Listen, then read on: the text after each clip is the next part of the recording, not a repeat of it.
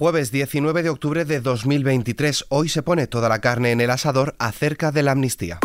ISFM Noticias con Álvaro Serrano.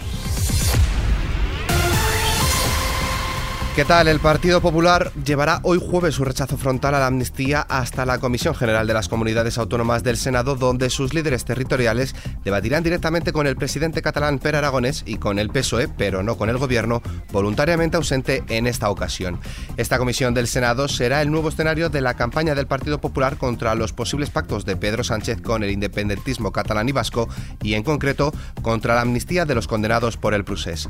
Ante esta situación, juristas del ilustre Colegio de Abogados de Madrid han alertado de que una posible amnistía acercaría a la sociedad a una sensación y sentimiento de impunidad y de que lo ilegal sale gratis y además supondría un cambio de paradigma en la nación.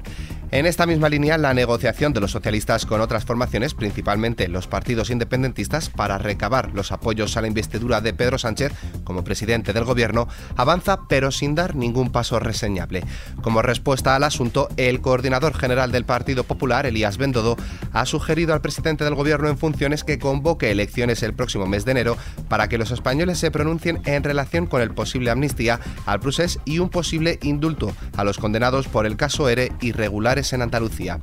Por su parte, el secretario general y presidente del Gobierno en funciones, Pedro Sánchez, ha acompañado a la ministra de Educación en funciones y portavoz del PSOE, Pilar Alegría, se reunirá mañana jueves con representantes de la Agenda 2030. Además, el PSOE tiene la maquinaria electoral en marcha en Galicia y País Vasco para los comicios autonómicos previstos para el próximo año con la elección de los que serán sus candidatos para presidir sendos gobiernos autonómicos. Mientras tanto, los ciudadanos toman nota. El líder del Partido Popular, Alberto Núñez Feijóo, acorta distancias con el presidente del gobierno en funciones, Pedro Sánchez, como preferido por los españoles para presidir el gobierno al separarles un margen de 5,7 puntos, según publica el último barómetro del CIS, que refleja una caída en la valoración de la dirigente de Sumar, Yolanda Díaz. El CIS correspondiente a octubre muestra que el 29,2% de los españoles prefieren a Pedro Sánchez como presidente del gobierno en estos momentos frente al 23,5% que apuestan por Alberto Núñez Feijo. En clave judicial, la Audiencia Nacional estudia este jueves la alegación de prescripción con la que Natividad Jauregui entregada en noviembre de 2020 por Bélgica tras 30 años su huida, busca que se archive el caso por el atentado de ETA contra el teniente coronel del ejército Ramón Romeo Rotaeche en 1981 en Bilbao, por el que está acusada. Sin dejar de lado la institución, la Audiencia Nacional prevé dejar hoy visto para sentenciar el juicio por una rama del caso Gürtel que ha sentado en el banquillo al expresidente valenciano Francisco Camps, para quien la Fiscalía pide un año de cárcel al sostener que influyó en una subordinada para adjudicar un contrato a la red. Más asuntos. El Tribunal Constitucional ha emitido un comunicado en el que asegura que la resolución de los recursos de la sentencia de los SERE no es inminente y no se producirá antes del verano de 2024. La Sala Segunda del Tribunal Constitucional admitió a trámite el pasado 5 de junio los recursos de amparo interpuestos por los 12 condenados por el fraude de los SERES en la llamada pieza policial, en la que fueron juzgados y condenados los expresidentes socialistas de Andalucía, Manuel Chávez y José Antonio Griñán.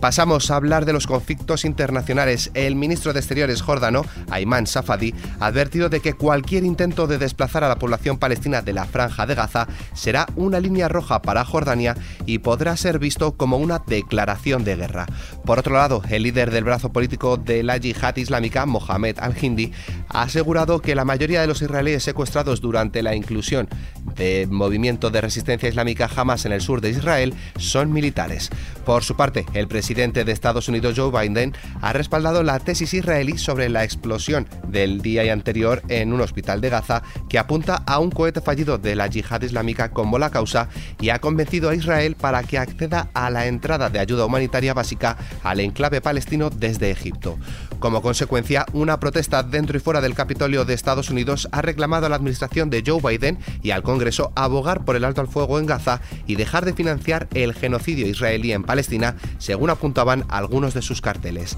Y ante esto, la ministra de Igualdad en funciones, Irene Montero, ha acusado a Estados Unidos de complicidad con los crímenes de guerra de Israel tras su veto a la resolución presentada por Brasil ante el Consejo de Seguridad de Naciones Unidas para establecer pausas humanitarias y permitir la entrega de ayuda a los civiles en Franja de Gaza. De Oriente Próximo a Rusia, el embajador del país en Washington ha considerado este martes que la decisión del gobierno de Estados Unidos de transferir un secreto en secreto a Ucrania misiles de largo alcance es un grave error. Antonov ha señalado que la asistencia y el estímulo de la administración de Joe Biden a las atrocidades del régimen de Zelensky convierten al país americano en cómplice directo de sus crímenes. En cuanto al tiempo,